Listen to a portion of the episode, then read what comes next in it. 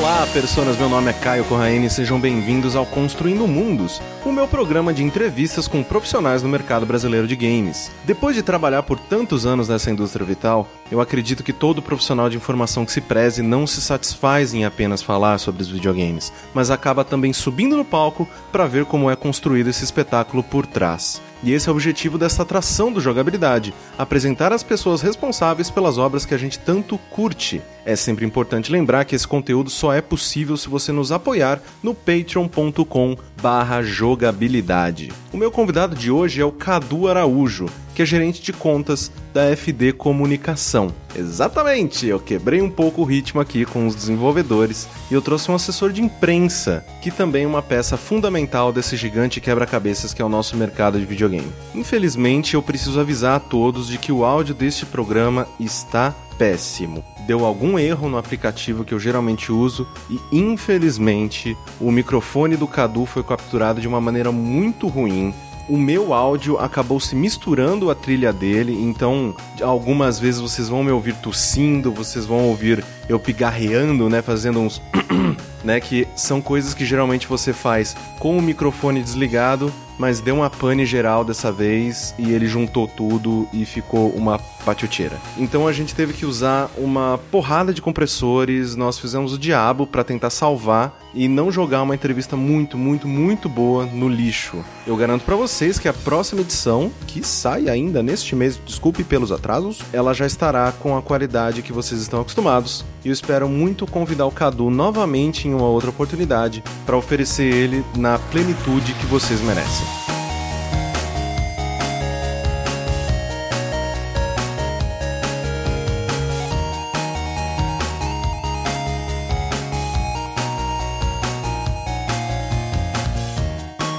Cadu, é um prazer enorme ter você aqui como meu convidado do Construindo Mundos. Seja muito bem-vindo. Muito obrigado pelo convite, muito bacana estar aqui. E Cadu, eu te conheço, se não me engano, acho que desde 2010, que foi quando eu entrei no IG. Sim. Mais ou menos. É. E, né, e desde então, né, tipo, a gente tem esse relacionamento aí, eu do lado da imprensa, você do lado da assessoria, e é uma coisa que eu queria muito trazer aqui pro Construindo Mundos também, esse relacionamento entre, né, entre o provedor de informações e o comunicador, porque é uma equação que não um não funciona sem o outro, né? Sim. Uhum. Então, eu acho que, né, por mais que até agora eu tenha entrevistado desenvolvedores, tenha entrevistado produtor, tenha entrevistado artista, eu acho que a sua função, né, como PR, como RP aqui no Brasil, né, eu acho que, tipo, é uma das mais importantes também na questão mercadológica do bagulho. Mas antes de, né, da gente começar a falar sobre isso especificamente, a minha primeira pergunta para você é a seguinte: voltando um pouco no tempo e tudo mais,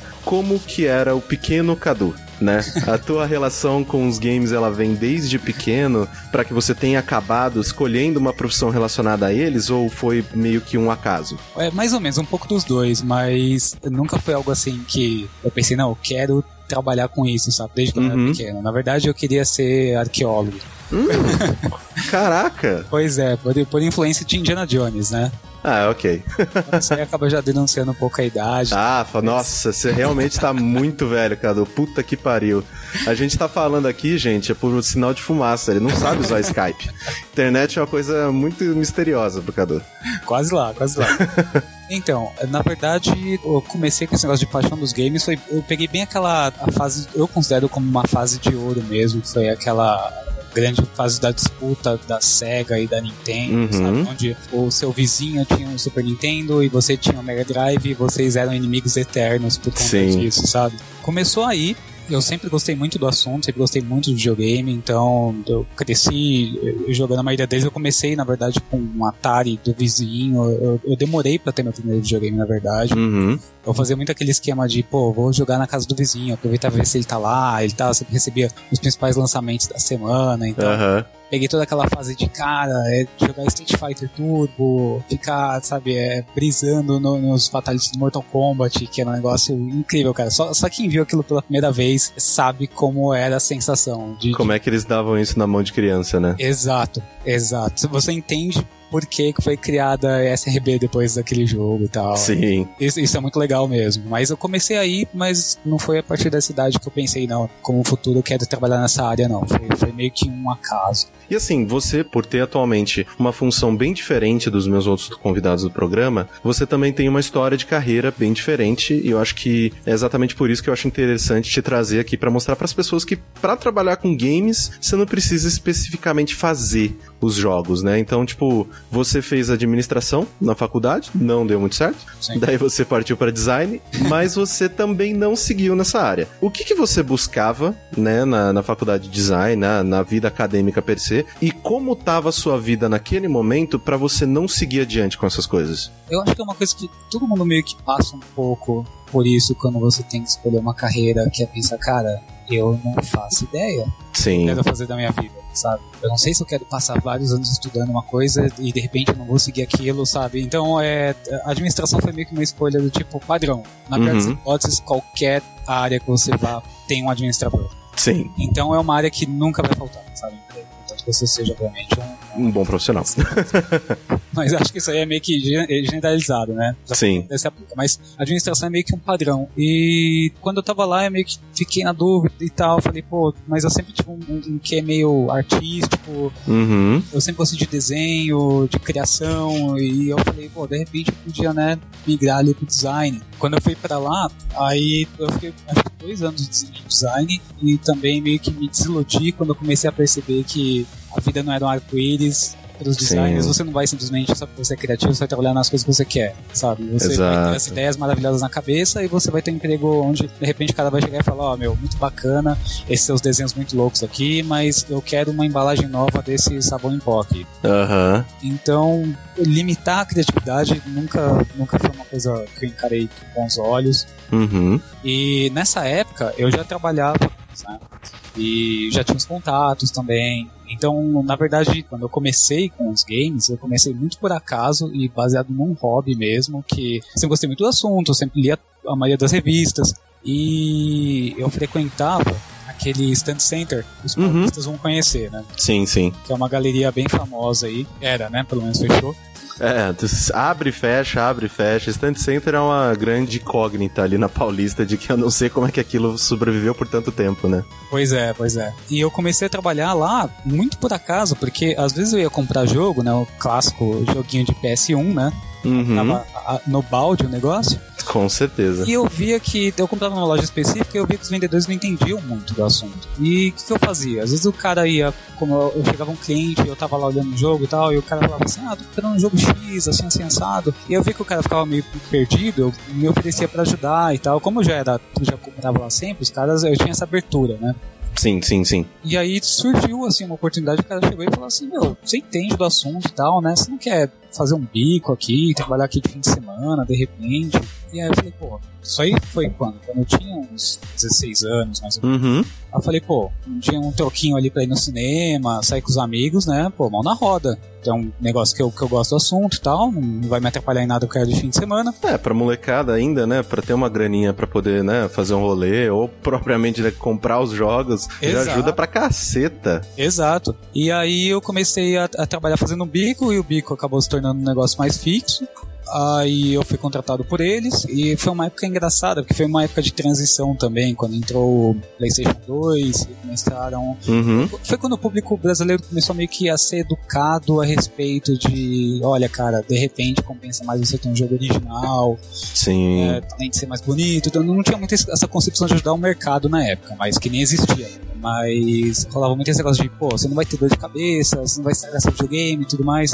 Então foi uma fase muito cômica, assim, da 생각합니다. 그렇게 eu falava pro pessoal, cara, aqui é realmente uma escola de vendedores, porque eu vendia jogos originais e eu era cercado de lojas que só vendiam coisas piratas. Então, para você convencer um cara a comprar com você e pagar 200 reais no Metal Gear que tava 15 reais no, no barraquinho do lado, você tinha que fazer um trabalho ali mental enorme. A lábia tinha que ser no, no nível hard, né? Tinha, tinha que ser muito chavequeiro. De lá eu acabei saindo indo para uma loja maior, que lá por, durante muitos anos também. Acabei me tornando gerente de algumas lojas, passando por vários shoppings e tal. E nessa época eu fazia muito contato, porque conheci jornalistas que iam comprar lá também. É, então eu, eu, meio que já fui começando a fazer contato com o pessoal dessa área. Eu frequentava os eventos, os poucos eventos que existiam na época, por exemplo, a IGS, né? Sim, sim. As primeiras edições da IGS, eu, eu fui do pessoal da Latamel, né? Também. Então, assim, foi engraçado enxergar essa minha carreira meio que de fora, no sentido de as conexões que eu sempre fiz ao longo desses meus trabalhos e como o pessoal sempre me encontrava em posições diferentes ao longo dos anos. Uhum. Então, aconteceu muito de tipo, poxa, né, você tá, Cadu, tudo bom? Tipo, a pessoa da Latanel mesmo, que me conhecia do Stand Center, e aí me viu na UZ, então eles perceberam que, pô, você passou por uma loja mais legal. E aí quando eu saí, fui pra FD, os caras me conheceram fazendo eventos, falando, caramba, meu, você tá aqui trabalhando no mercado agora, sabe? Isso é, isso é, muito bacana ver como você conseguiu evoluir. Eu acho que, obviamente, isso tem muito a ver atrelado, né? Os bons contatos com o fato de você se empenhar em fazer um bom trabalho, tem um diferencial também. É, porque pra gostar de videogame todos nós gostamos, né? Então é aquele negócio de você estar apto a transformar um dos seus hobbies, ou às vezes o maior deles, numa carreira. Que Sim. é uma coisa que eu acho que muita gente não está e é ótimo que não estejam. Sim. Porque, né, porque a gente, né, a gente pode até é, conversar um pouco mais sobre isso depois, mas trabalhando com videogame, você meio que começa a abrir mão um pouco desse hobby, né? Porque é, no seu caso, ele acaba virando produto, no meu caso, ele acaba virando obrigação. então, né, tem esses dois lados que, tipo, oh, fudeu. Ah, não, nossa, eu queria muito jogar. Ah, mas eu não posso jogar esse aqui porque esse aqui é mais é, é maior, eu tenho que cobrir esse aqui e blá blá blá. No seu caso, nossa, eu tô morrendo de vontade de, sei lá, procurar mais sobre tal jogo. Ah, mas eu tenho que fazer evento desse aqui, então eu tenho que, né, me informar pra caralho sobre esse aqui. É. Então é, é, é difícil, né? Porque você acaba meio que tirando uma porcentagem do que seria só diversão pra. Ah, isso aqui paga as minhas contas hoje em dia. Exatamente. É, aliás, algumas pessoas costumavam dizer isso, até em outras áreas isso acho que se aplica também, que quando o seu hobby vira o seu ofício, é óbvio que ainda é divertido e tudo mais, mas é exatamente o que você falou, você abre mão, você joga cada vez menos. Ou então, eu tava conversando até com os outros jornalistas outro dia no almoço sobre. que eu acho complicado a sua posição, por exemplo, a sua e dos demais colegas assim da área. Porque, ao meu ver, eu não consigo imaginar vocês curtindo um jogo como vocês curtiam antes. Porque eu acho que é automático. Você olha Sim. o jogo e já bate o criticismo ali. Você não consegue simplesmente avaliar a obra como, ah, ok, deixa eu ver o que eu consigo me divertir com isso aqui. Não, já entra, sabe, os parâmetros de, de crítica, é, de análise. Então, eu não sei se você consegue se soltar mais, sabe? Pra simplesmente, nossa, eu vou aproveitar essa experiência. Sim, Cadu, eu acho que sim, principalmente, sei lá, hoje em dia, né, que a gente tá no jogabilidade, um site independente, então é mais solto, né, porque nós somos os nossos próprios chefes, né, pro lado bom e pro lado ruim, né, sim. porque a gente é muito desorganizado ainda. Mas eu sinto que, por exemplo, quando eu tava na arena, chegava muita coisa na minha mão que eu não ia jogar nunca, se fosse por mim. Só que é trabalho, ah, é, sei lá, o Heitor tava com tal, o Teixeira já tava com tal, o Henrique tava com outra coisa, e aí calhava que, ah, você tá fazendo alguma análise agora? Não. Ah, então tó isso aqui, tá ligado? Sei lá, chegar uma bosta, whatever, qualquer jogo que não, não ia de acordo com o que eu é, olhava e falava, nossa, eu quero muito jogar isso. E aí era um saco, porque, tipo, eu tinha, eu era obrigado, né, a ligar a chavinha de profissional e não, vou aqui fazer o meu trabalho e tudo mais. Então eu sentia que só os jogos que eu não ia cobrir profissionalmente é que eu me divertia. Então, às vezes, chegava um jogo que eu gostava muito, muito, muito, muito. E aí eu ficava rezando, tá ligado? Assim, no cantinho da sala, por favor, alguém pega, por favor, alguém pega, por favor, alguém pega. Porque se outra pessoa pegasse para fazer análise, eu podia jogar ele sem compromisso. Aí eu, puta, yes! Agora, é isso. Sim. É isso que eu quero. Porque senão, nossa, ficava uma, realmente ficava uma porcaria, assim. Porque eu, eu né, já conversei com muitos desenvolvedores, muitos amigos que fazem videogame, e eles têm essa visão também, né? De tipo, não, agora eu faço, então Eu sei onde essa pessoa tá roubando é. para fazer o negócio funcionar. Então eles falam assim que, tipo, que para eles vira aquele negócio de você, obviamente, quando chega um produto bem acabado, com poucos bugs e, né, tipo, é um, um bom produto, né, não, tirando a parte de, ah, é divertido ou não, é bonito ou não, lá, um bom produto, um jogo que tá funcionando direitinho tudo mais, tá tudo, né, andando de acordo com o que você esperaria, eles, eles acabam admirando mais aqueles desenvolvedores. Que eles falam, nossa, olha aqui, tipo, sei lá, Witcher, pô, pouco bug, né? Um jogo daquele tamanho, pouquíssimos bugs, não sei o que tem. Então é, é vira uma admiração diferente. Sim. E, eu acho que a partir do momento que você trabalha com isso, você também acaba, né? Tudo tem seu lado positivo e negativo. Você também acaba enxergando algumas coisas legais, assim, de tipo, no seu caso, às vezes está em contato com alguma empresa e vê que eles apostam nas coisas, que eles querem fazer um evento legal, que eles querem fazer uma campanha bacana, que aí meio que o seu apreço apesar de não colocar o jogo nessa equação, acaba ficando maior também. Porque aí, né, você fica, poxa, que legal, porra, foi muito legal trabalhar.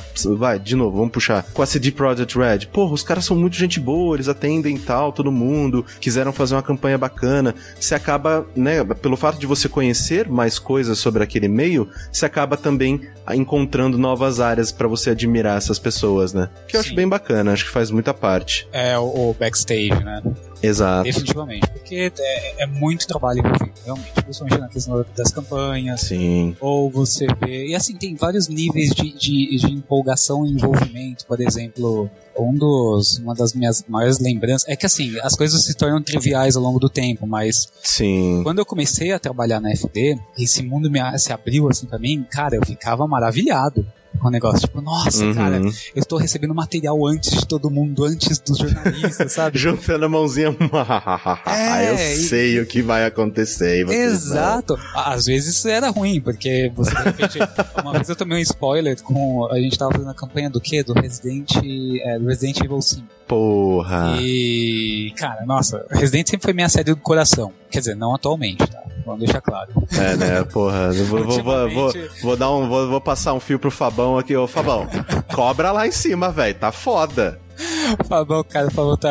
Bate o recorde. Toda vez que tem algum anúncio nada a ver, eu já chamo ele pra encher o saco lá. Uhum. Grande colega aí também da área.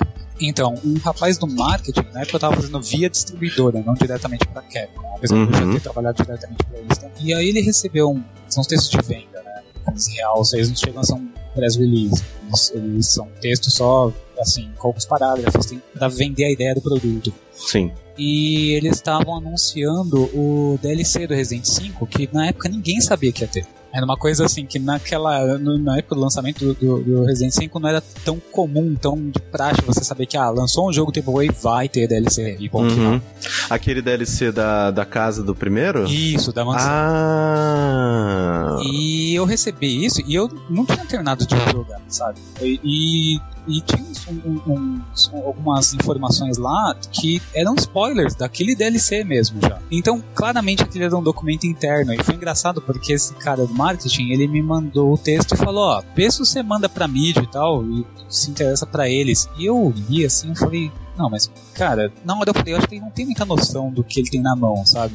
Uhum. Era um negócio que realmente ninguém sabia, ninguém tinha anunciado, ninguém tinha comentado nada. E, e aí ele falou, não, manda bala e tal. Aí eu acabei, para fazer um controle de dano, né, na pior das hipóteses, acabei mandando para alguns pequenos sites antes do negócio ser enviado para os grandes portais pela própria Capcom de fora e tal. Uhum. Porque eu falei, não, claramente tá, tá havendo algum engano aqui. Mas justamente batendo nessa tecla de que você esse tipo de situação é muito comum quando você está fazendo o, o, PR dos games. Por exemplo, esse ano mesmo, com o lançamento, uma das contas que eu cuido, a principal, na verdade, que eu cuido na edição é a da Bandai Namco, uhum. que entre outros diversos títulos de anime, RPG, etc., faz o Dark Souls, a, a, a franquia Souls, e eles estavam com o Dark Souls 3 eles estavam mostrando pra imprensa, só com o, o, o produtor jogando. Sim. E, e, uma apresentação em vídeo, assim. Então, tipo, tinha uma parte que ele mesmo jogava num ambiente totalmente controlado. Não tinha uma versão jogável do jogo para todos os efeitos. Mas, num corredor de uma sala do lado,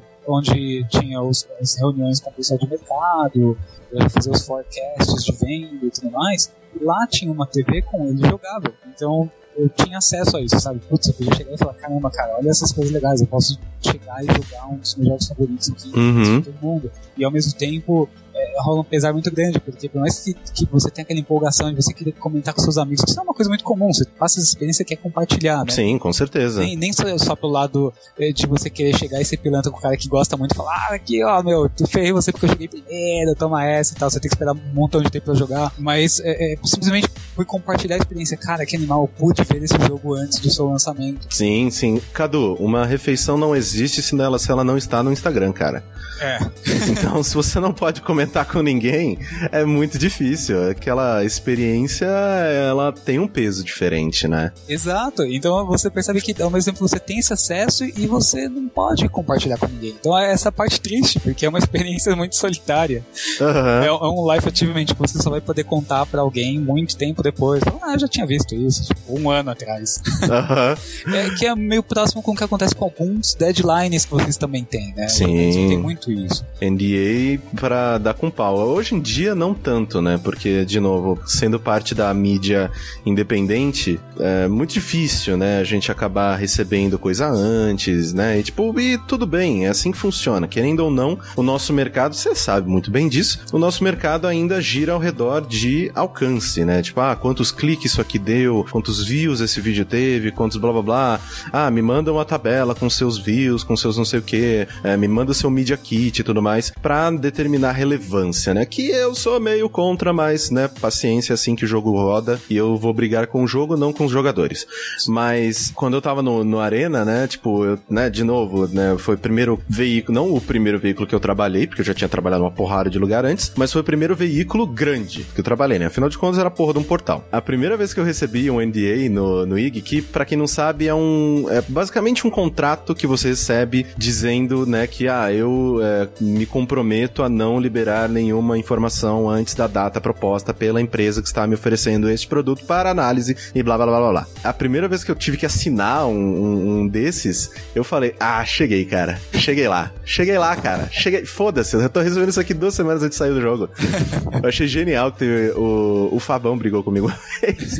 Que eu recebi, sabe o novo Devil May Cry? Sim. O, o DMC, né? Sim, sim. Eu recebi é, no Steam. Aí eu recebi acho que um mês antes dele lançar. Aí o Fabão, não, tó, tal, pra você escrever análise, não sei o que tem. Eu falei, foda, animal. Só que ele não me fez assinar nada. Ah, Aí, eu, aí eu, imbecil, tirei altas screenshots, mas muita screenshot. Caralho, esse jogo tá lindo, meu Deus do céu, o que tem.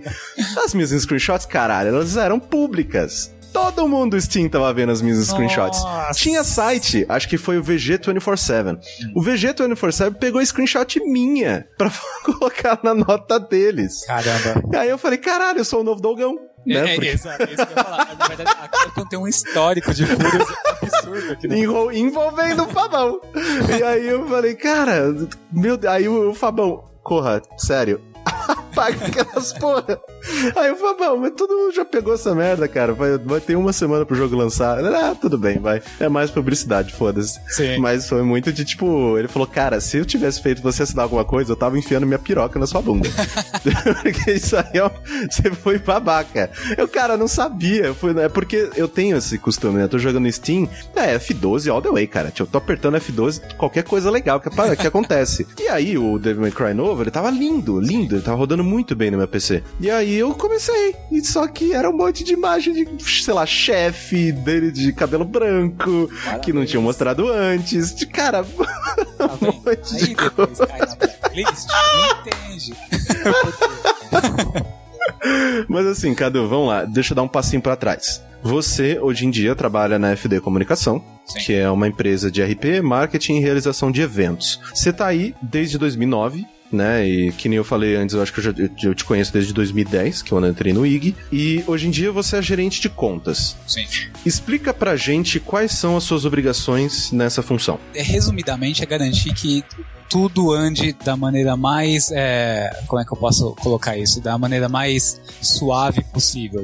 Uhum. É, é meio parecido com gerenciar de repente, eu acho que um departamento ou qualquer. Você praticamente tem que, fazer, tem que garantir que cada uma das áreas esteja funcionando direito. Então, Hum, o trabalho de assessoria ele envolve uma série de detalhes que vão desde comunicação com o cliente, criação de pauta, criação de texto, Aí tem a parte de contato com os jornalistas, tem a questão do clipping, que é justamente você é, angariar todo esse resultado do que você Sim, andou. né? Aliás, eu acho que antes de entrar nesses detalhes, é até melhor explicar exatamente o que, que é sem o RP mesmo, né? Ótimo. Eu emprego engraçado de se explicar, mas funciona assim. Eu é como se eu usasse a minha influência para fazer com que os, os jornalistas eles falem do, do cliente, sem que necessariamente ele tenha que ter pago por isso.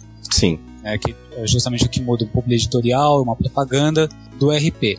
Então vamos colocar de uma maneira prática. Você está lá folheando a revista da PlayStation desse mês. E aí você virou uma página e tem uma propaganda lá. Ah, é Dragon Ball Xenoverse chega às lojas essa semana. Aí você olha, acha a foto da hora, Goku, pô, legal, pá, mas aquilo te impactou com uma informação tipo, ok, sai essa semana. Aí você vira duas, três páginas e tem um preview do jogo. Ou até mesmo um, um review já falando do jogo. Ali uhum. você vai prestar atenção. Porque você quer saber a opinião do jornalista. Ali importa. Você está realmente sabendo do que se trata o jogo. O que ele tem de bom, o que ele tem de ruim. Dependendo do jornalista que tiver assinado, é alguém que você confia ou não. Uhum. Opinião. É, é, meio que aquilo que vai ajudar a fechar uma possível venda desse produto. E ali é onde está meu trabalho. Porque para aquele review chegar ali, eu tenho que ter feito um trabalho meses antes de conversar com o jornalista, falar tudo bom, olha, eu sou o Cadu da Bandai Namco, nós somos especializados em jogos de anime mangá. É, uma das franquias que a gente trabalha é o Dragon Ball. Eles vão lançar um jogo baseado nessa franquia em X mês desse ano e a gente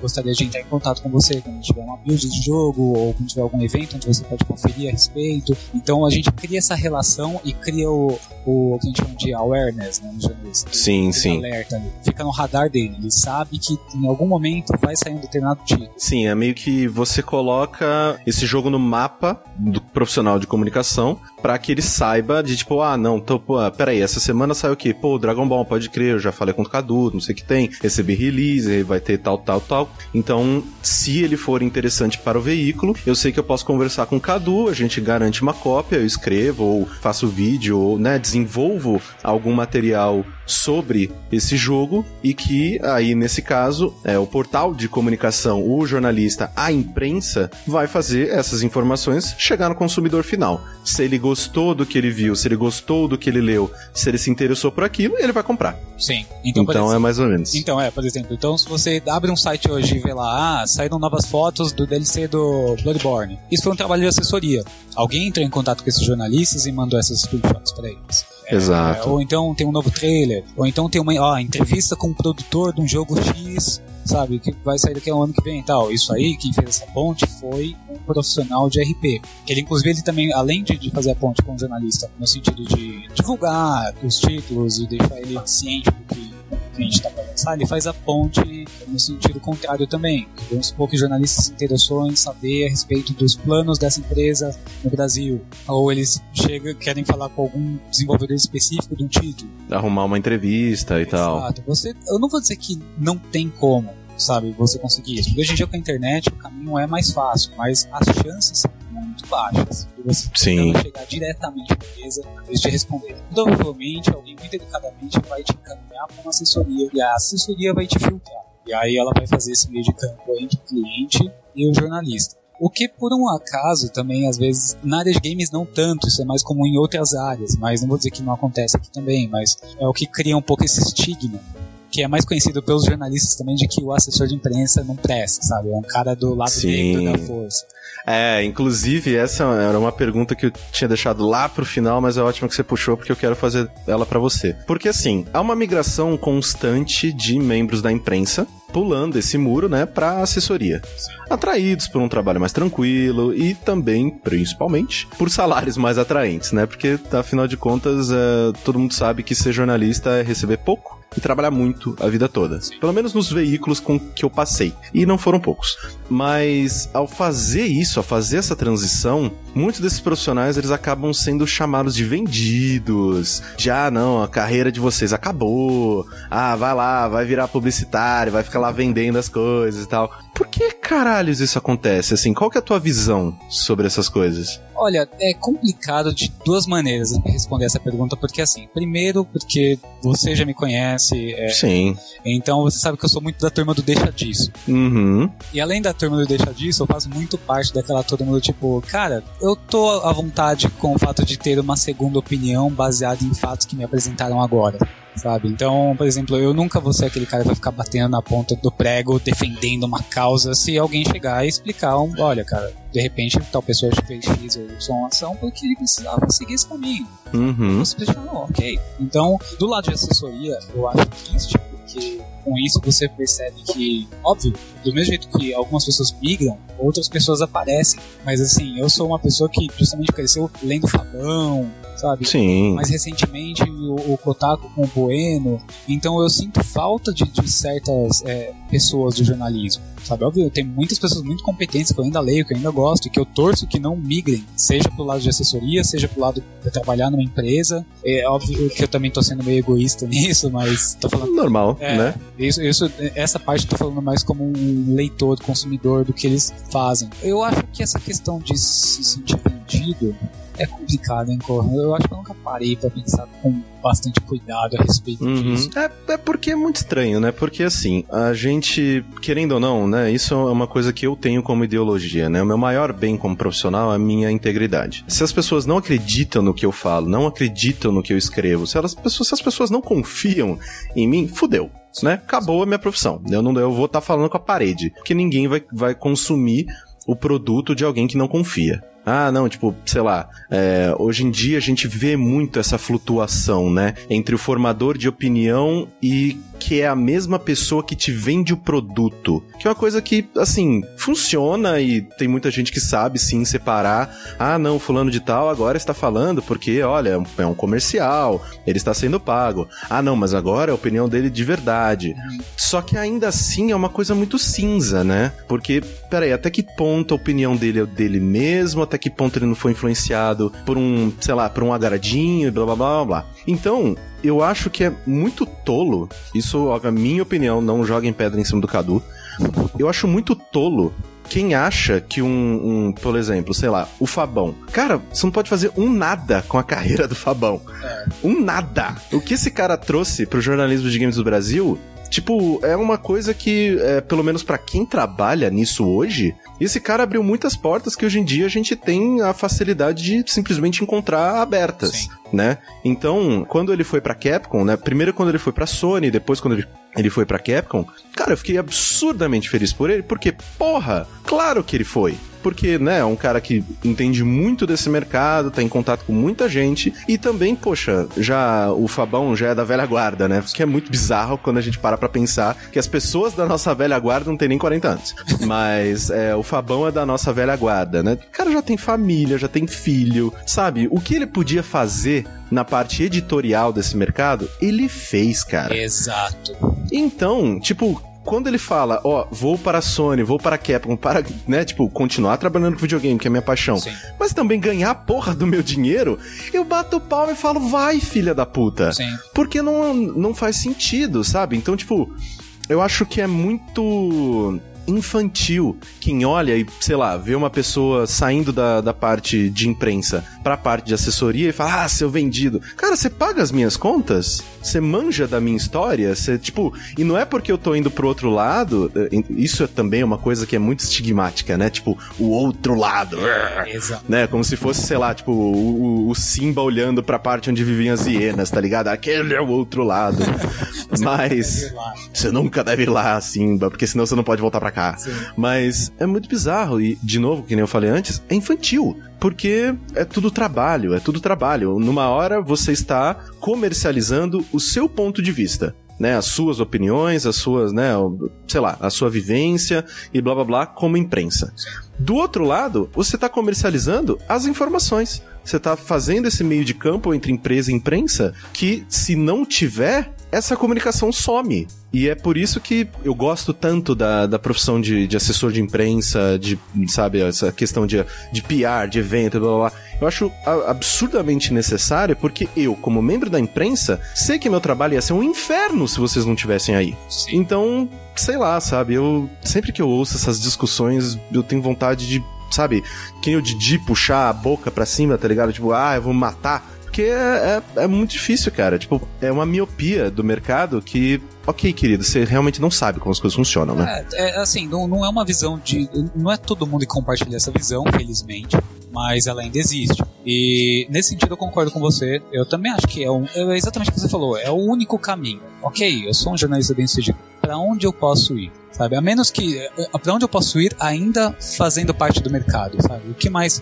existe de desafiador mim? É, é, Sim. É justamente fazer parte do mercado. Esse é o caminho. Sim, ou você vai desenvolver, ou você. É que assim, né? Tem aquela questão, ah, não, eu sou um jornalista é, e eu quero continuar como jornalista. E aí você, né, como foi é o, é o meu caso no momento, no caso pessoal, sei lá, do Overloader e tantos outros sites, vou empreender né? Vou ter meu próprio trabalho, meu próprio outlet aqui e vou continuar trabalhando deste lado, do lado da imprensa, com isso e tentar, né, é, ganhar dinheiro com isso, que é uma coisa muito difícil. Ou você fala, ok, eu gosto muito de videogame e quero continuar envolvido com isso. O que eu sei fazer? Ah, eu sei escrever, eu sei falar com pessoas, eu sei divulgar informação cara, assessoria. É meio que é, é uma, é, uma, é um pulo que, tipo, não é errado, não é alienígena são funções que você meio que já tá acostumado a desempenhar, né? Eu acho assim, eu acho que de repente esse estigma existe também porque cria-se aquela impressão de você estar passando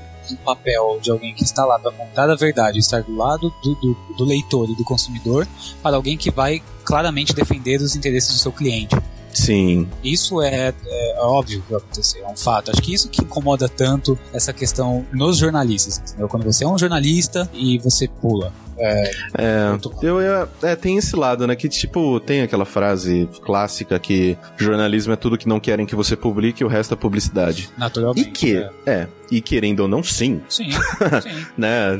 Assim, eu já fiz a, eu fiz poucas, infelizmente, reportagens investigativas na minha vida, inclusive já fui ameaçado de processo algumas vezes, foi muito divertido. É, mais tá divertido. Tá aí, é. Nossa, você já assinou NDA e já foi. É, foi aliás, é ameaça de processo? Sim. Então, aí, é, é nessa hora que você vê que você tá indo pro caminho certo. Exato. Mas, tipo, assim, lógico que naquela época foi absurdamente divertido, porque eu tinha toda a parte jurídica do IG atrás de mim. Não, claro, manda, né? Principalmente quem que foi? Foi a o Carrefour. Carrefour queria me, me processar. Mas é porque eles estavam vendendo PlayStation 3 é, refurbished, né? Como que é?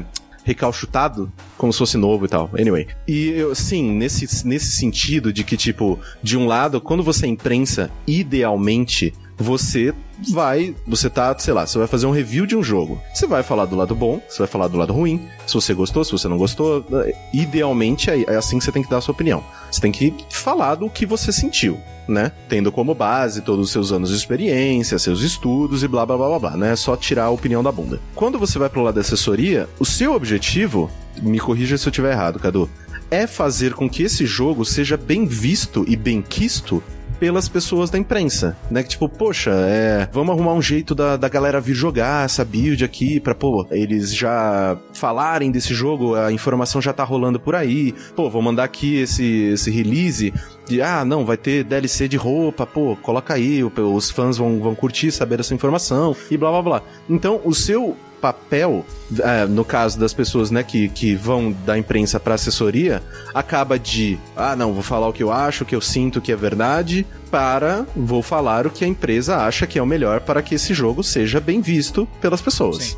Então, essa dicotomia, obviamente, de um lado você está do lado da verdade, é, e do outro você está vendendo algo, é, tipo, isso eu sinto que ainda incomoda muitas pessoas. Só que, sei lá, eu tava tendo uma conversa umas semanas atrás sobre como a publicidade é necessária, sobre como a publicidade ela sempre estará aí e o papel da imprensa não é negar a publicidade, porque a publicidade paga o seu salário, seu imbecil. O papel da imprensa é realmente esclarecer para as pessoas o que, que é publicidade e o que, que é opinião. E se você não tá fazendo isso, você é um péssimo jornalista. Então, eu não sei, cara. Eu acho que tem essa birra, sabe? De, é, ah, não, assessoria, seus vendidos e blá blá blá. Quando na verdade, cara, são funções que dependem absurdamente uma da outra. É, e eu acho, inclusive, que essa questão que você falou da publicidade, até né, no sentido literal, a publicidade mesmo nos sites, ela é, acaba sendo mais problemática no caminho entre marketing, diretoria de vendas do site e jornalistas, do uhum. que do uhum. lado assessoria e jornalistas. Porque, querendo ou não, a gente acaba tendo, do lado da assessoria, a gente ainda tem um controle sobre o que está acontecendo. Vamos supor que eu vou mandar um jogo para você que eu sei que não é tão legal. Eu posso uhum. optar por não mandar, entendeu? Se eu sei que a chance de, de, de falar mal do jogo é grande, eu posso não mandar. Ou Sim. a menos que um jornalista entre em contato e fale, não, eu quero muito resenhar, sabe, esse jogo. Ok, mas você está ciente de, de que existe essa, essa situação. É um pouco diferente do conflito entre, cara, pagaram pra estar aqui, sabe? Pessoa, Sim. Não pra, pra você falar bem do jogo, mas esse conflito enorme de como é que você pode encapar o site inteiro e sair uma nota baixa. Sim, pra gente que já acompanha essa indústria há tanto tempo, a gente tem exemplos lindos disso, né? Como o próprio Jeff Gerstmann lá do Giant Bomb, que o GameSpot tava encapado por Kenan Lynch, do teto ao pé, inteiro Kenan Lynch, e deu 6 pro jogo, porque ele achou o jogo meh. E aí demitiram ele. então, é, eu acho muito bizarro isso, cara. E é tipo. Mas já que você se adiantou nisso, ótimo, porque eu também ia te perguntar isso. Sem dar nome nem nada, mas assim, que, né, você já falou sobre isso, mas como foram essas situações em que você recebeu um jogo muito bosta para promover? e como que você lida com isso? Na minha situação, tipo, eu, não ia, eu não ia saber nem como falar daquilo para as pessoas. Como que você lida com situações assim? Olha, já aconteceram casos. É que assim, eu construí muito essa minha. essa minha carreira na FD e com jornalistas na base da transparência. Então, Sim. voltando um pouco na questão do tipo, do por que, que os, os PRs são inimigos dos jornalistas? Porque por estar te sempre tentando defender o opinião do cliente, a maioria das vezes o PR vai estar mentindo para o jornalista. Isso cria uma desconfiança muito grande, porque você vai falar e dar uma informação, o cara sempre vai pensar duas vezes se você está falando a verdade ou não. E eu sempre fui uma pessoa que, cara, olha, eu trabalho para esse cliente, eu gosto muito dos jogos dele, inclusive até com a Bandai mesmo, com o diretor de, de PR deles, eu já conversei e falei, olha, se você é meu amigo no Facebook e tudo mais, você vai ver que eu trabalho para vocês, eu faço minha divulgação, mas vocês vão me ver falando de outros jogos, sabe? Que eu sou muito fã de outras franquias, de outras empresas. E, e, e, isso faz parte até do, do, do, meu jeito transparente de ser. Eu deixo claro para jornalistas que, cara, olha, eu não tô falando bem do jogo porque ele é simplesmente do meu cliente. Eu falo bem de todo mundo, eu falo mal de todo mundo, obviamente não publicamente. meu cliente também, obviamente. Mas assim, você fica ciente de certas situações e essa transparência te permite uma franqueza maior de você poder conversar em off com o jornalista e explicar, olha, a gente tá com esse título, mas eu tô sente que ele não tá tão legal, então a menos que você goste muito desse tema, que você queira, eu não, sei lá, não sei se vai ser interessante para você, de repente você uhum. vai perder um tempo, não vai bater com as expectativas e não vai ser interessante para nenhum dos lados sabe? Então, apenas Exato. que você faça questão de falar desse jogo, ok, a gente, mano, não, vai ter esse bloqueio de informação. Isso não acontece, pelo menos, não na nossa empresa. Então, assim, já aconteceu também de certos jornalistas chegarem para mim e falar: olha, cadê? Esse jogo, cara, avaliou aqui não tá legal, sabe? Você, você quer que a gente. Você acha que vale a pena publicar? Você acha que vai pegar muito mal e tal. Entre nós, isso é muito legal no sentido de coleguismo. E de novo, entra aquela questão de, tipo, alguns jornalistas vão ver isso como, não, tá errado, sabe? Não pode existir esse coleguismo entre um, um, um jornalista e um assessor. Você simplesmente. De novo, Exato. miopia do mercado, não, né? Você, você simplesmente tem que ir lá e de falar mal, sabe? Você falou, você tem que chegar e pedir permissão do PR pra falar mal ou não. Eu não enxergo dessa maneira. O cara simplesmente. Ele, ele foi sincero porque, da mesma maneira que eu ajudo muito a pessoa, sabe? De, de chegar e falar, olha, entre nós, o que tá acontecendo numa situação de crise, por exemplo. O cara chega e me consulta e fala assim, Cadu, olha, tá acontecendo uma situação X que eu preciso, eu tenho essa informação aqui e eu preciso de um retorno sobre isso. E eu vou chegar na maior franqueza possível e falar, cara, entre nós tá acontecendo isso, isso e isso. Eu posso te dar uma resposta oficial, a posição é essa, ou X e Y ali, e o cara tem a opção de chegar e falar, olha, eu vou publicar assim mesmo, ou chegar e falar assim, não, tá bom, acho que você tem razão, de repente eu vou estar tá escrevendo algo aqui que vai gerar mais cliques baseado em algo negativo e não necessariamente vai trazer uma informação correta neste momento. Sim. Então, acontecem muitas situações desse tipo. Mas com game eu acho que eu costumo trabalhar muito bem, é, porque na verdade, o jornalista chegar para mim e falar que o jogo não vai sair bem, ele não chega a me incomodar. O, o, problema é quando chega na empresa. E, de novo, esse é o trabalho importante do PR. Se a empresa de PR não tem um conhecimento, sabe, do veículo, não tem conhecimento do mercado, não sabe como ele funciona, ele simplesmente vai pegar e reportar para o cliente. O cliente não vai gostar daquilo que ele viu e ele vai te botar na famosa lista negra. Isso acontece uhum. muito lá fora. Eu não sei dizer como é que tá o cenário aqui no Brasil. É, aqui no Brasil, sinceramente, Cadu, depois de tantos anos trabalhando nisso aqui, eu acho assim que lista negra não rola. Mas, obviamente, que rola aquela questão de. É... Favoritismo é ótima palavra. Porque, né, pro lado ruim, de ah, não, você não recebendo, você nunca mais receberá isso. Eu nunca vi acontecer. Mas rola, obviamente, né? Que, de novo, não, sem nome, sem nada. A gente não quer apontar. O objetivo desse programa não é apontar dedo para ninguém nem nada. É basicamente falar com o pessoal que quer entrar nesse mercado como que é a realidade dele. Mas rola, assim, óbvio. Tipo, sei lá, algumas empresas que têm os seus veículos preferidos e claro que esse aqui vai ser convidado para ir para Nova York. Claro que esse aqui vai ser convidado para ir entrevistar não sei o quem na China, sei lá, sabe? Isso é meio lógico. E também tem vai diretamente de acordo com a relevância desses veículos. E paciência, de novo, é, trazendo de volta aquilo que, que a gente conversou lá no começo, a nossa internet ainda gira ao redor de views, ao redor de cliques, ao redor de impressões. Então, quanto maior você é, mais relevante você é, mais fácil de você se aproximar e ter, sim, algum desse favoritismo. Que nem, né, essa semana saiu o editorial do Kotaku falando que eles estavam na lista negra da Ubisoft. E assim, isso, pelo menos aqui no Brasil, eu nunca vi acontecer.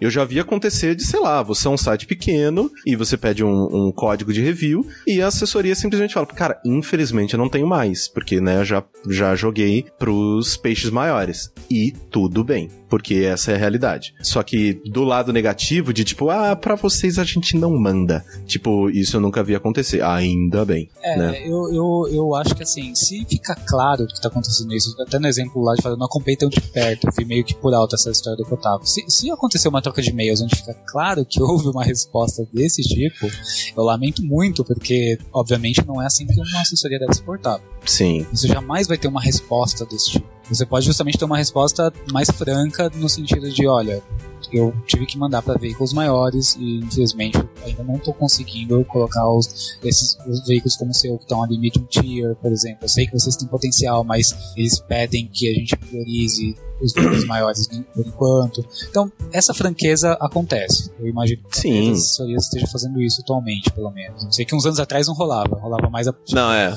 Ah, não, nem, nem recebi o código. E aí a galera esquece que todo mundo é amigo nesse mercado. Então.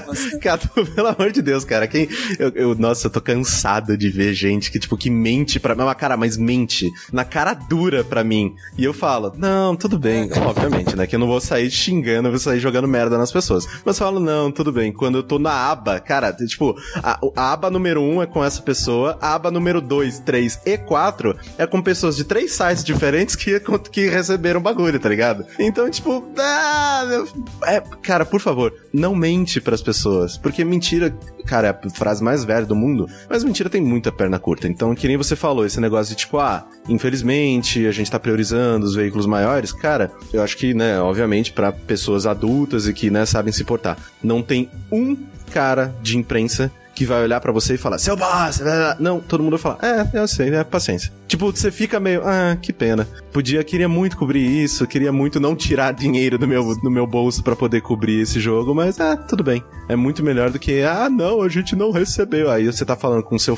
amigo XYZ de outros sites que todos eles receberam. Então é que nem você fala. A franqueza e a e realmente a sinceridade é a melhor coisa nessa relação, porque é bom pros dois lados. Até retificar aqui que pra não ficar parecendo uma coisa estranha, que eu fiquei pensando depois. Aquele exemplo que eu dei lá do cara que falou, ah, pô, publica ou não, isso aí aconteceu acho que umas duas ou três vezes e faz uhum. bom tempo já. Não é uma coisa muito comum, uma prática muito comum que acontece lá com a gente, não.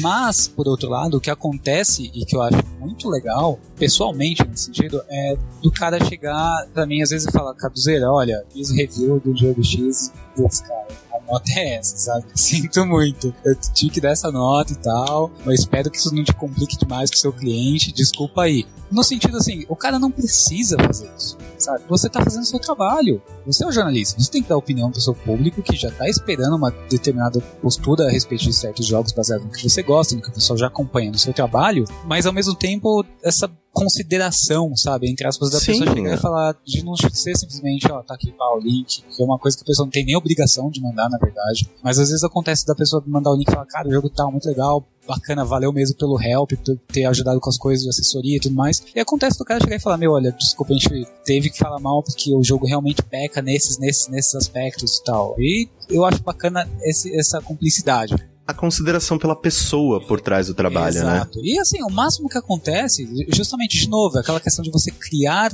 uma relação forte, de confiança. O máximo que vai acontecer é eu chegar e falar, pô, esse cara, você é um puto mesmo, né? Mas beleza, fazer o quê? Sabe? Não tem que fazer uhum. nesse caso mesmo. E morreu o assunto, não vai ter lista negra, não vai ter, sabe, é, vamos excluir esse cara de receber os próximos códigos. Não tem isso. Sabe? É uma situação ali isolada que aconteceu e, pô, a gente tá ciente. Exato. Eventualmente isso vai acontecer. E assim, uma das coisas que você mais faz é servir como um mediador, né, entre as desenvolvedoras e a imprensa, né, fazendo com que o seu trabalho seja bem focado em lidar com pessoas, como a gente já tá discutindo aqui. Qual o lado negativo e o lado positivo disso? Porque, cara, eu já trabalhei com pessoas e a minha vontade era de se jogar da janela todos os dias. como é que você lida com essa situação de, né, de tentar fazer um bom meio de campo para que ambas as partes saiam satisfeitas dessa, dessa brincadeira? Uh, eu acho que tem que rolar uma abstração. Você tem que esquecer quem é você ali e falar, uhum. ok, eu vou tentar ser o mais neutro possível, porque justamente como você disse, trabalhar com pessoas e internet. Nossa senhora, Cadu. Então, do mesmo jeito que tem pessoas muito legais, muito bacanas, tem gente muito filha da puta também, tem gente muito sem noção, sabe? Sim. Que acha que você tá ali para servir, sabe? Não rola uma coisa de tipo, olha então, que eu fiz e tal, você consegue fazer alguma coisa relacionada a isso aqui, ou então tem esse request aqui de uma entrevista, será que seria possível? Não, tem pessoas que chegam achando que você tem obrigação de estar servindo eles sabe? Ó, sim, então, ó, sim. esse jogo sai semana, eu quero código para teu aparelho até o fim da semana. Você fala, é vontade de você responder, fala assim, amigo. Garoto, quanto tempo você trabalha com isso? Você tá bem louco? E, e às vezes você consegue resolver isso pessoalmente. De repente você convida essa pessoa de evento e aí você conhece ela pessoalmente e de repente descobre que na verdade esse é o jeito que ela se comunica. Porque, de novo, você tá trabalhando lendo mensagens, você nunca sabe o tom que a pessoa tá falando, às vezes ela tá Exato. Então tem uma série de fatores ligados aí. Mas, no geral, você tem que ser muito de boa, viu? Eu acho que não existe uma receita muito própria, mas não dá para você ser uma pessoa muito esquentadinha e nem uhum. querer rebater opiniões fortes. Você pode ter a sua opinião, mas o ideal é você sempre estar tá pisando em ovos sempre. Porque uhum. você não sabe se você vai falar, não vai ser tão bem interpretado pela pessoa. E tem, do mesmo jeito, do nosso lado, que, que a gente leva as coisas mais pro pessoal e que acha legal, tem alguns jornalistas que também misturam as coisas sabe? Que, que levam pro lado pessoal e esquecem de separar o que, é trabalho. E às vezes Sim. o jornalista te nega o acesso ao veículo dele também, dependendo de, uma, de um comportamento que você teve que ou foi mal interpretado, ou que de repente você podia até estar tá falando a verdade e o cara não gostou de ouvir as verdades, sabe? Então Sim. rola uma coisa tipo assim, ah, você que precisa de mim, sabe? Eu não preciso de você. Então explica pro seu cliente depois o que, que você tá saindo aqui. É, isso é muito bizarro, é... né? Porque tem, que nem eu já falei isso várias vezes aqui, maus profissionais tem em todo lugar, né? Tem um mau padeiro, tem um mau médico, tem péssimos jornalistas e também, obviamente, tem esse lado de às vezes o, o, o profissional da assessoria acabar, que nem você falou, misturando as coisas, né? Ficando muito que pessoalmente ligado demais ao trabalho dele, né? Pessoalmente ligado demais ao tipo, ele compra as brigas da empresa como se fosse briga dele. Sim. Então, é, eu já vi isso também acontecer, de, tipo, obviamente que pessoas que, ao contrário da nossa relação aqui, que eu não tinha tanto contato assim, que, sei lá, o, pro, o assessor tava querendo fazer o clipping de um jogo X, me pediu o, o texto tal, nem era eu que tinha feito o texto, mas era sempre eu que tinha o contato com esse assessor em específico, eu mandei e ele me xingou. Ele falou, cara, como assim? Vocês fizeram isso? Que texto é esse? E aí eu fiquei, sabe, que deu aqueles segundos de uh, essa, essa conversa tá realmente acontecendo? Sim. Tipo, peraí, vamos lá. E aí eu tentando, né, destrinchar o que que tava acontecendo para não rolar mais nenhum tipo de situação ruim, tá ligado? Porque já tava ruim, na verdade. Exato, assim, de tipo, uou, peraí, que acho que alguém começou nessa área faz pouco tempo. Exato, é, isso, isso tem muito, viu? Eu acho que nessa questão de, de contato direto, realmente, pelo menos do meu lado, assim, é, o principal é mais essa falta, às vezes, de noção de tato que acontece e situações engraçadas que podem acontecer em evento, etc. Sim. São saias justas, né? Mas que nem um, um, evento em questão foi muito engraçado. Acho que você tava nesse evento, foi da divulgação do, do Cavaleiros do Dia. Tava. Opa, se tava aquele do Kotaku? é, é. Eu adorei aquele evento. É, tem, eventos que ficam memoráveis mesmo, né? Sim, pô, cara, Cadu, a gente se fode tanto, cara, que a gente tem que se divertir de vez em quando. Isso é, não, isso é verdade. E assim, é, são coisas que acabam virando piadas internas, porque, por exemplo, pro cliente que tava lá, ele não percebeu o que tava acontecendo. Fica uma coisa mais, tipo, uma piada entre jornalistas e tal. Ou às vezes você pode juntar vários estilos de jornalismo diferentes, de, de veículos, de portais e, e, e veículos que estão começando, aí que você começa a notar que alguns veículos eles, eles não são tão profissionais, né? Sim, não sim. por culpa das pessoas envolvidas, às vezes eles são só pessoas empolgadas e tal, mas no caso dos veículos de anime isso acontece muito, porque é assim, baseado em gente que é muito empolgada no assunto e tal, então eles costumam ser bem, eles não costumam ter, ser muito imparciais, né? É, porque querendo ou não, são veículos que o objetivo deles não é nem ser jornalístico. O objetivo deles é ser um canal para fãs. Exato. E, cara, ó, por favor, continue fazendo isso, sabe? Tipo, eu tenho muita coisa na internet que eu gosto que eu vou atrás desses sites, porque eu gosto de ver a opinião desses caras. Tem, e aí você, cabe a você fazer o discernimento ali da coisa. Exato. Sim. E aí teve essa situação em questão que foi um. Tinha uma jornalista que ela tava fazendo umas perguntas sobre o do Cavaleiros e tal. Ela vai e pontua com a, de uma pessoa que tava com o microfone. Ela fala: Ah, tudo bem, ok, as perguntas são essas. É, você tem mais alguma pergunta? Ela ah, tem uma última pergunta assim: vai ter algum brinde? Uma camiseta, Puta, cara. uma coisa assim. Meu Deus. e os gringos, obviamente, ninguém traduziu isso aí, né? Os gringos ficaram assim olhando, porque viram que tava todo mundo rindo. porque era absurdo demais para estar tá acontecendo uma situação daquela.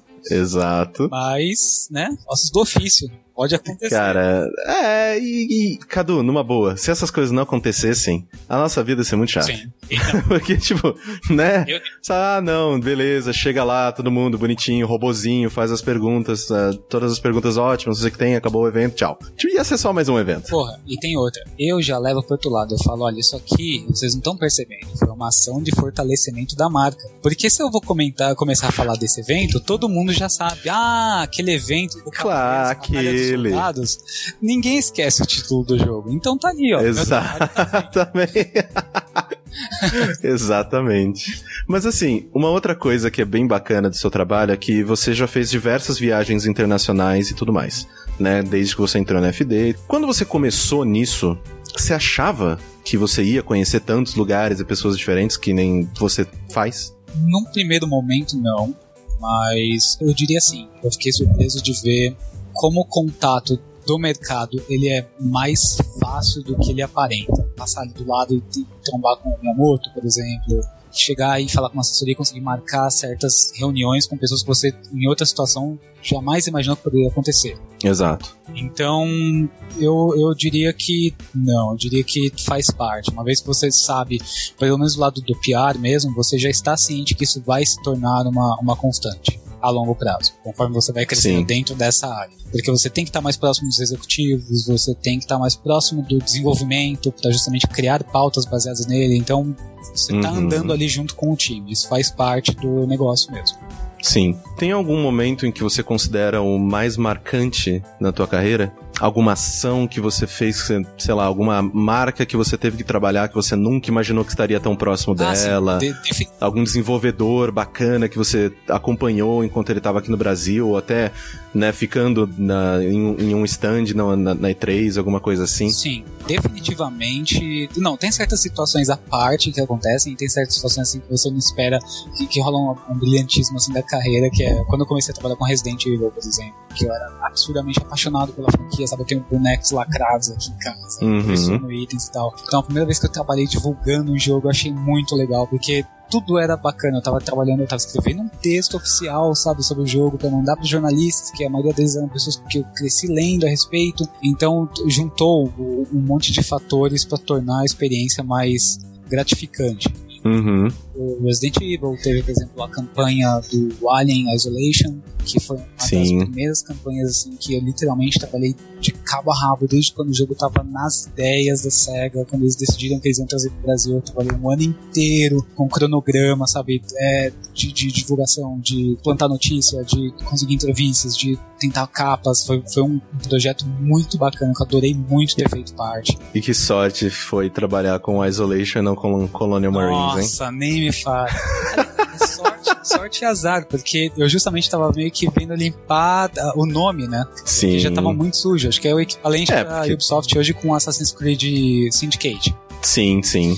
Então você sabe que aquilo ele cria um peso muito grande, né? Você sabe que todas as entrevistas vão ser baseadas nisso. Em algum momento alguém vai perguntar: olha, mas com o fiasco que foi o Alien Colonial Marines, é, como vocês acham que vocês vão reverter isso? Ou a gente pode confiar no que vocês estão mostrando, sabe? Sim, nossa, é. Porque eu não sei, vai que a versão final não tem nada a ver com o que vocês mostraram até agora. Então, assim, o, o controle de dano ali foi muito grande. Então, como experiência, agregou muito essa do Alien. E em termos de, de curiosidades, de coisas que eu achei legal, na E3 mesmo acontecem muitos desses pequenos momentos. Eu acho que alguns mais bacanas foram o dia que eu tava no banheiro, fui no banheiro e, e eu virei pro lado, tava lavando a mão, virei pro lado, tava o. Esqueci agora, é um dos cabeças da, da Bethesda, na época do lançamento. Ah, o Howard, isso, isso, Howard. Na época do lançamento do Skyrim, sabe? Que, Caraca. Então eu falei, nossa, tô aqui do lado desse cara e tive a vontade de chegar e falar assim, cara, eu amo seus jogos, sabe? E, tipo. Dá um beijo nele do nada e sai correndo. Com o fato de cara, nós estamos lavando a mão no banheiro, vai pegar muito mal isso.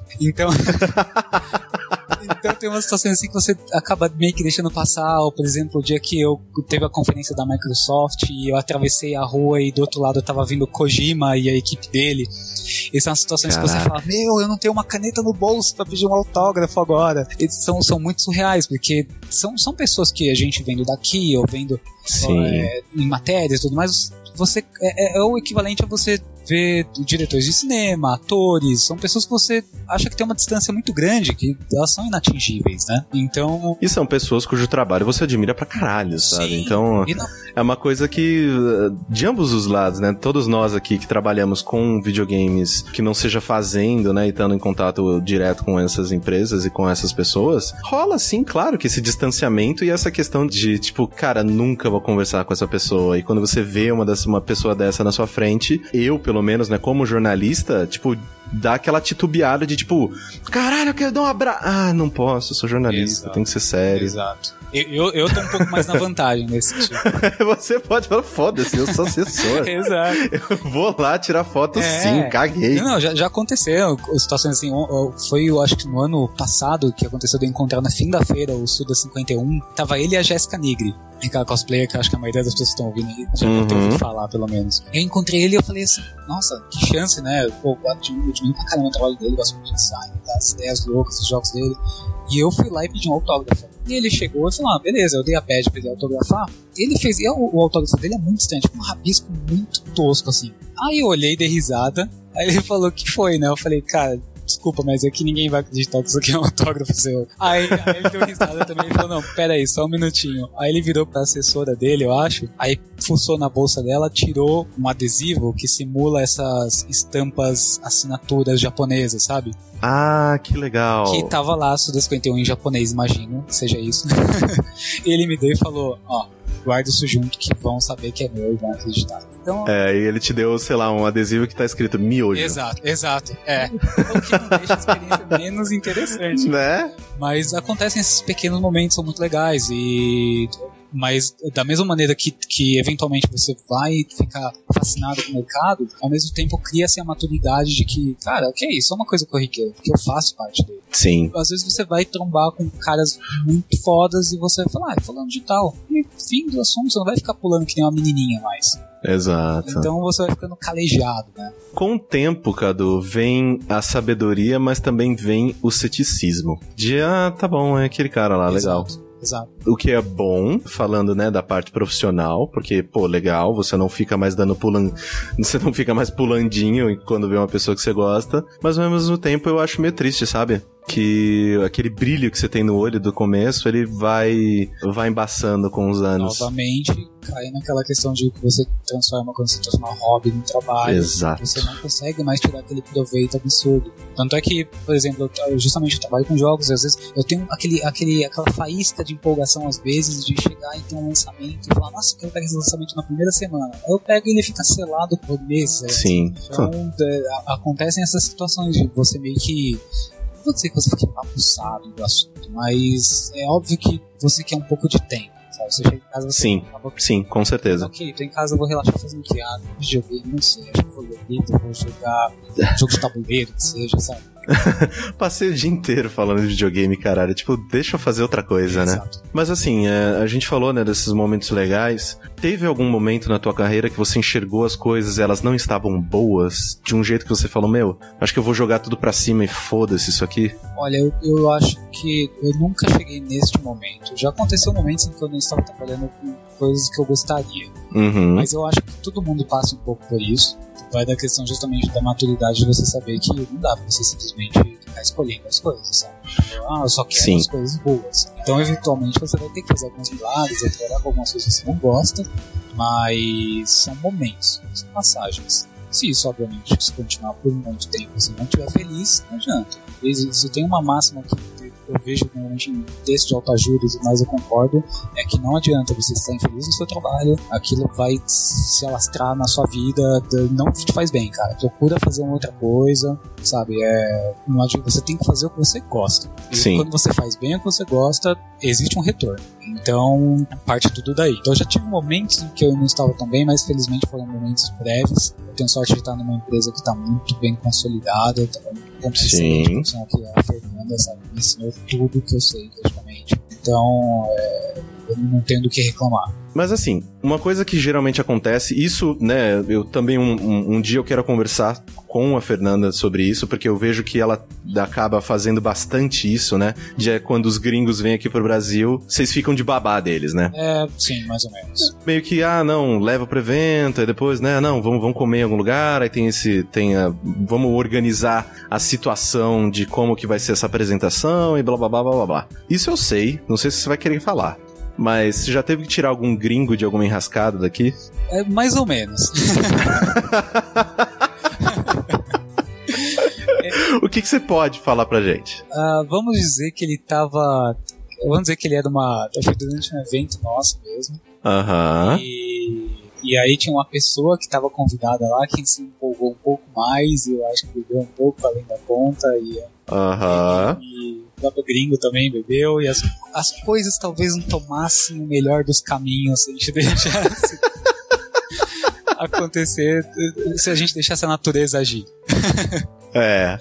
Então, acho que aconteceu isso uma ou duas vezes, mas no geral é meio raro. A gente consegue manter um sim, sim. Até porque é como você receber, de repente, um parente distante que nunca visitou sua cidade. Isso acontece, é recíproco. Da mesma maneira quando a gente vai para fora, eles também fazem questão de receber a gente, mostrar os pontos turísticos, de repente levar para algum lugar pra comer de diferente. Então é meio que um, meio que um tour padrão, sabe? Pra tornar menos Sim. estressante a situação de pré-evento, aquele nervosismo, ver se tudo certo. Não, vamos aproveitar e relaxar um pouquinho, aproveitar que a gente, meu, já tá longe de casa mesmo, vamos deixar os caras à vontade aqui. Máximo que a gente uhum. É, porque é, isso, isso também foi um grande baque, né, quando eu comecei no Arena, porque antes dele eu só eu era jornalista que eu, eu, pouco falava com pessoas, né? Eu era aquele jornalista de ocasião, de ah, recebi o jogo, vamos, o que eu acho sobre o jogo e blá blá blá, quase nunca ia pra evento. Hoje em dia também quase nunca eu vou pra evento, você briga comigo pra caralho por causa disso, mas mas é aquele negócio assim que só quando eu comecei a trabalhar na Arena mesmo que eu comecei a entrar em contato com as pessoas. E a primeira festa que eu fui com gringos, isso nem era você, acho que cuidava da, da, da, situação. Foi com a Konami. Ah, tá. Cara, foi uma coisa assim que eu falei, cara, eu gosto muito dessa, dessa indústria, cara. Eu gosto muito de trabalhar com é, isso. Eu não ia dar nome aos bois, mas já que você citou. eles têm fama de. A Konami especial. Konami. Eu, eu, nós já trabalhamos com Konami, mas nunca com os gringos aqui. Sim, já sim. alguns trabalhos pontuais, lançamento do, do Castlevania 2, Sim. Shadow 2, então são, foram coisas assim. Mas eu já frequentei festas com eles, com esses executivos. Sim. Eu sei que ali o buraco é mais embaixo. Caraca, velho. Mas assim, Cadu, na sua função atual, quais são as competências que você mais valoriza e utiliza, né? Já que caso algum dos nossos ouvintes esteja interessado em partir para uma carreira de assessoria, o que que você mais valoriza na tua função e que você, né, mais faz uso na tua profissão que às vezes as pessoas podem tentar prestar mais atenção nessas, né, né nessas competências. Ah, não, comunicação é legal, é, relação interpessoal. O que que você recomenda para uma pessoa que tá querendo entrar nesse mercado, que ouviu essa conversa e fala: "Nossa, eu quero muito ser igual ao Cadu"? O que que você acha que você recomenda para essas pessoas? Bom, primeiro você tem que lutar algum estilo marcial para poder ameaçar os jornalistas. Gente, pra quem não sabe, o Cadu faz arte marcial. Você é faixa. Não, hoje em dia eu tô em faixa nenhuma, hoje em dia eu faço boxe só. Você faz boxe só, mas você, você fazia. Qual que era? Ah, não. não. era Taekwondo? Não, não, eu fiz um tempinho por influência da esposa, mas eu, eu fiz mais Kung Fu. Kung Fu, isso, é verdade, Kung Fu. O Cadu é um daqueles que, né, que nem o Overball, ele pode é, chegar nas pessoas e falar: ah, é, não gostou do release que eu te mandei? Tá bom, vamos sair na porrada. E ele ganha. É. Então, né, sei, fiquem. Né? Fica no ar isso daí. Fica no ar isso aí, né? Os desafios. Lógico, pô. Na, na, empresa de games ainda, cara, só um bando de velho, gordo. Ninguém, claro, pô. Bom, então, eu acho que algumas coisas vão ser redundantes, por exemplo, óbvio que você tem que ter um inglês razoavelmente bom, pelo menos. Sim. Pra poder se comunicar, porque as grandes empresas estão lá fora, você vai ter que fazer muita conference call a respeito de muitos assuntos. Eles, os gringos, por algum motivo, adoram, eles não conseguem resolver coisas por e-mail. Eles, eles, cara, gringo adora conference é, call, cara. Coisa muito diversa, poder responder sim ou não, não. Eles querem, eles marcam uma call naquela semana pra você ligar e falar, ah, então, aquilo ali não vou precisar, beleza? Beleza. Falou, pessoal, até semana que vem. Acontece muito isso. é muito é, bizarro. É o costume deles, vai entender, né? Então, assim, o inglês, a comunicação, como você já, já estou, relacionamento, cara sabe? Tá até no nome, relações públicas, relações. Você tem que estar, sabe, presente nos eventos, presente na vida dos jornalistas. Você tem que fazer esse contato. Óbvio que você não pode forçar essa relação. Ela acontece ao longo do tempo. Como qualquer outro relacionamento. É um bloquinho uhum. outro ali que você vai criando. Mas você tem que ter essa iniciativa, sabe? Para falar com o jornalista, você tem que ter, você tem que ser solícito. Você tem que, você não pode ficar negando do lado profissional. Não é interessante você negar informações a respeito de, de outros clientes, às vezes só porque você não trabalha para eles, pra não acontecer aquela coisa do tipo, vamos supor, você corre me liga, me liga por algum motivo e confundir e fala, Cadu, ah, e aquela pauta do Assassin's Creed? Eu falo, ah, eu não sou assessoria do Assassin's, da, da Ubisoft. E você chega e fala, pô, você conhece alguém de lá? Eu conheço e nego essa informação. Uhum. Eu tô só dificultando uma coisa que você vai conseguir de uma maneira ou de outra. É, não é como se, se ah, nossa, eu não consegui falar com a Assassin. Ah, então eu vou colocar um jogo da, da, da Namco nesse lugar, sabe? Não é como se uma, uma pauta é, automaticamente saísse para que outra entrasse, né? Exato. Então, e mesmo que não fosse uma situação de que não fossem usar você naquele momento, você, o cara lembra de você como uma fonte também. Então, ele sempre vai estar perguntando. Então, vira uma coisa, uma, uma troca. Você você, de repente, o jornalista chegar e falar assim: olha, eu tô fazendo uma pauta X sobre tal coisa. Você quer, de repente, ter algum cliente que se encaixa nessa pauta? Ou algum produto específico? Sim. É, então, ou, ou, o inverso, eu posso chegar e te, tentar te vender uma pauta e você fala, pô, no momento eu tô trabalhando com uma pauta baseada nisso. Eu falo, ah, cara, eu conheço algumas pessoas desse setor que podem te ajudar. E eu vou lá e arrumo as fontes para você. Então, você tem que ser solícito. Não adianta esse negocinho de, tipo, ah, assessorias são inimigas e tudo mais. Isso é coisa do passado, cara. Eu sou do, do, do, da escola de que todo mundo tem que ser colega, tem que se ajudar nesse mercado.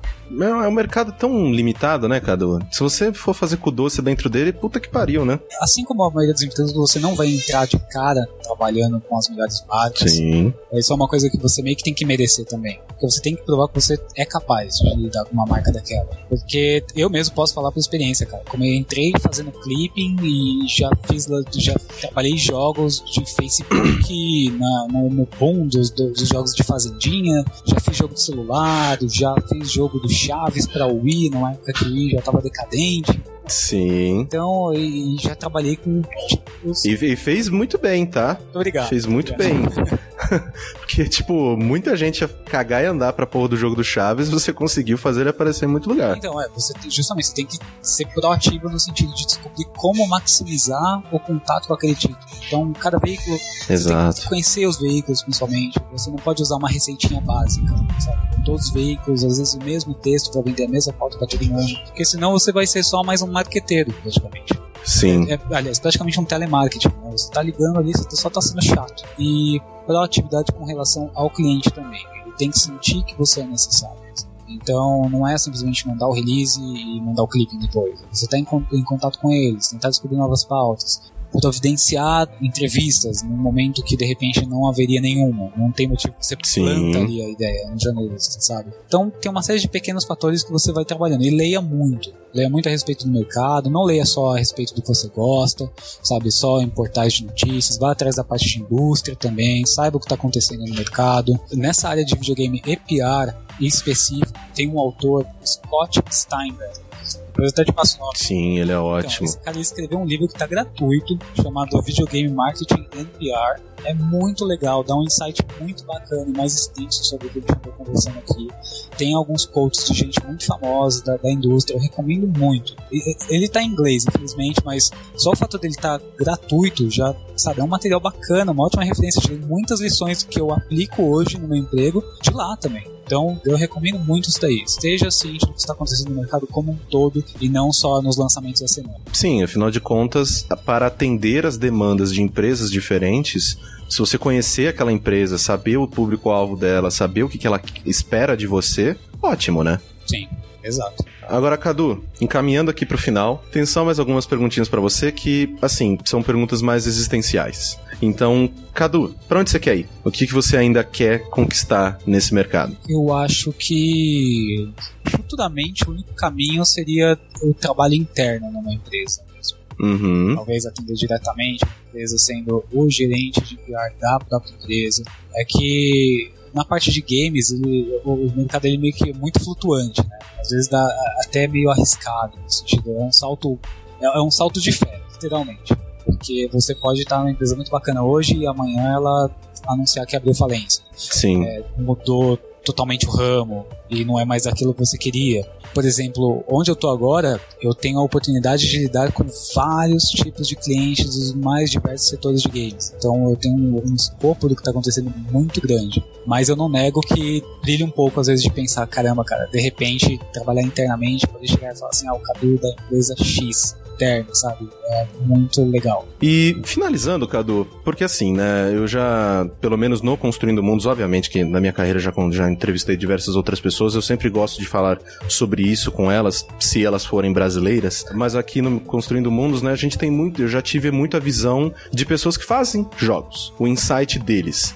Mas, na minha opinião, você é um cara que tá ainda mais ligado ao nosso mercado porque você conhece ele de um jeito que essas pessoas não sabem. Elas sabem só o que vende, o que não vende e tal, mas você sabe, você, pelo menos na minha opinião, você tem um escopo ainda maior, porque você também tem a questão da comunicação, a questão da aceitação do público, a questão, né, de todas essas outras engrenagens que quem só faz o jogo às vezes não tem. Sim. Então, tendo essa visão, como que você olha o nosso mercado? Como que tá a nossa situação?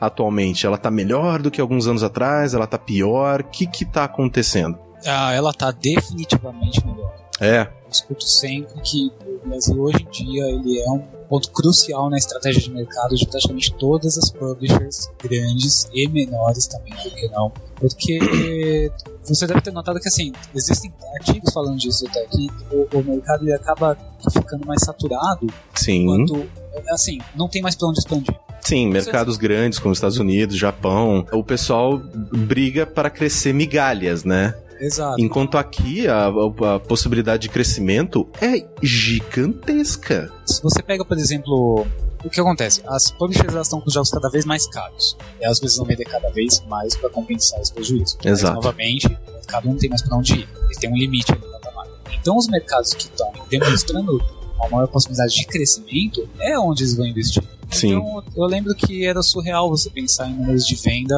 de um milhão de cópias de, de, de- jogos, sabe? Hoje em dia, no Brasil, já aconteceu de determinados títulos. Eu não vou entrar em detalhe porque eu não posso falar. Eu não sei se eu posso, na verdade, abrir essa informação. Você fala para mim depois. É, sim. que já passaram, sabe? Deu o lifetime, óbvio, do, do, jogo, não é nada tipo de lançamento, mas vendeu mais de um milhão de cópias no Brasil. Isso é um negócio que há dois, três anos atrás seria impensável. Sim, não imagina, não, não. Cadu, tanto de jogo traduzido Exato, já virou uma tendência, né? Sim. Quando o jogo não vem traduzido, você acha ruim agora. Não é mais um, não é mais uma coisa que hoje em dia eu já nem posso usar tanto essa artimanha no release. Antigamente era feature, né? Antigamente era um bullet point ali. Ah, olha lá, vai ter legenda. Não, hoje em não. dia se não tem, tipo, caralho, e aí? Ô, Correnes, você lembra quando eu mandava release pra vocês falando assim: jogo X chega no Brasil com caixa e manual em português? Aham. Uhum. Hoje em dia eu lembro desses textos e falo, cara, que bizarro. Tipo, imagina ter que dar uma nota dessa de novo. Então, assim, isso representa muito o crescimento. É que às vezes a gente, não, se a gente olhar assim, é, muito de perto, a gente não enxerga. É, se olhar de longe é. e pegar uns anos para fazer o paralelo do mercado, cara, cresceu muito. A tendência é crescer mais, porque o público brasileiro, ele é um ávido consumidor. A gente compra o que a gente não pode pagar. Sim. É impressionante. Melhor definição. É. Eu, eu, lembro que é, assim, aqui lá fora você tem muitos pontos de venda, você tem é, é, um costume de ter muitas pessoas com videogame em casa, já está muito mais estabelecido o mercado. Mas se você for ver, a maioria dos americanos não compra mais do que 4 ou 5 jogos no ano. Uhum. Cara, aqui a gente tem gente que compra 4 ou 5 no mês. Sim. Então é, é, é óbvio que existe um nicho a ser trabalhado. E você vê isso até no, na questão do valor. Não é que o pessoal põe um valor assim dos jogos a 290 reais e fala, vou pôr porque vão pagar. É uma questão de que, infelizmente, o mercado, no momento, não está muito favorável. Eles estão seguindo essa trilha. E, posteriormente, eles vão, obviamente, baixar o preço. Mas você percebe que isso não afeta. Eles sobem o preço e vai vender. Sim. Eu, eu, digo isso porque eu tenho um histórico de vendas, né? Porque eu trabalhava com videogames lá na UZ Games. O pessoal compra, cara. As pessoas reclamam, mas elas compram. Elas parcelam, mas elas ainda compram. Então, sim, o mercado está cada vez melhor, sim, em todos os sentidos, no sentido de reconhecimento de mercado de vendas brasileiro para as publishers de fora e reconhecimento de material produzido aqui para o exterior. Uhum. Isso ainda no, no, mercado indie, mas, cara, nós temos excelentes nomes aí, sabe? Que sim. já estão consolidados também. Então, sim, temos um, um caminho bem promissor aí para os próximos anos. Muito bom. E é com essa mensagem de positividade, tudo vai dar certo, o mundo é lindo do Cadu, que a, né, que a gente encerra essa entrevista. Cadu, muito obrigado, né, não só pela entrevista, mas também pela parceria de todos esses anos. Sem o trabalho de vocês, a nossa vida com certeza seria um inferno. Isso é fato, né? Que a gente vê aí tantas empresas que infelizmente ainda não têm representação aqui no Brasil e para ter qualquer que seja o contato com elas, realmente é uma coisa impensável. É realmente aquele negócio de a, a, sua relação profissional com aquela empresa é zero, infelizmente. Você vai ter que continuar sendo só o consumidor que compra o negócio e faz o seu trabalho. E com o trabalho de vocês, e obviamente, né, já estendendo aqui para todas as outras assessorias aqui do Brasil, que pessoalmente eu tenho pouquíssimo que reclamar de todas. Muito obrigado pelo teu trampo e muito obrigado pelo teu tempo para todos nós aqui. Eu que agradeço, cara, pelo convite, por poder mostrar um pouco desse lado obscuro. O lado, eu costumo falar que nós somos os, os roads da indústria. Porque exato, o assessor tá ali, sabe? Quem, quem já jogou Brutal Legend vai lembrar, já vai associar, caso não lembre exatamente o que é o Road, que é justamente o cara que afina as guitarras, que prepara o show e ninguém lembra que ele existe. Exato. A estrela não são os assessores, são os clientes. Exato. Se eles estão aparecendo é porque o Road está fazendo um bom trabalho. Exatamente. Se você, se a assessoria está fazendo um bom trabalho, ninguém lembra dela. Exato.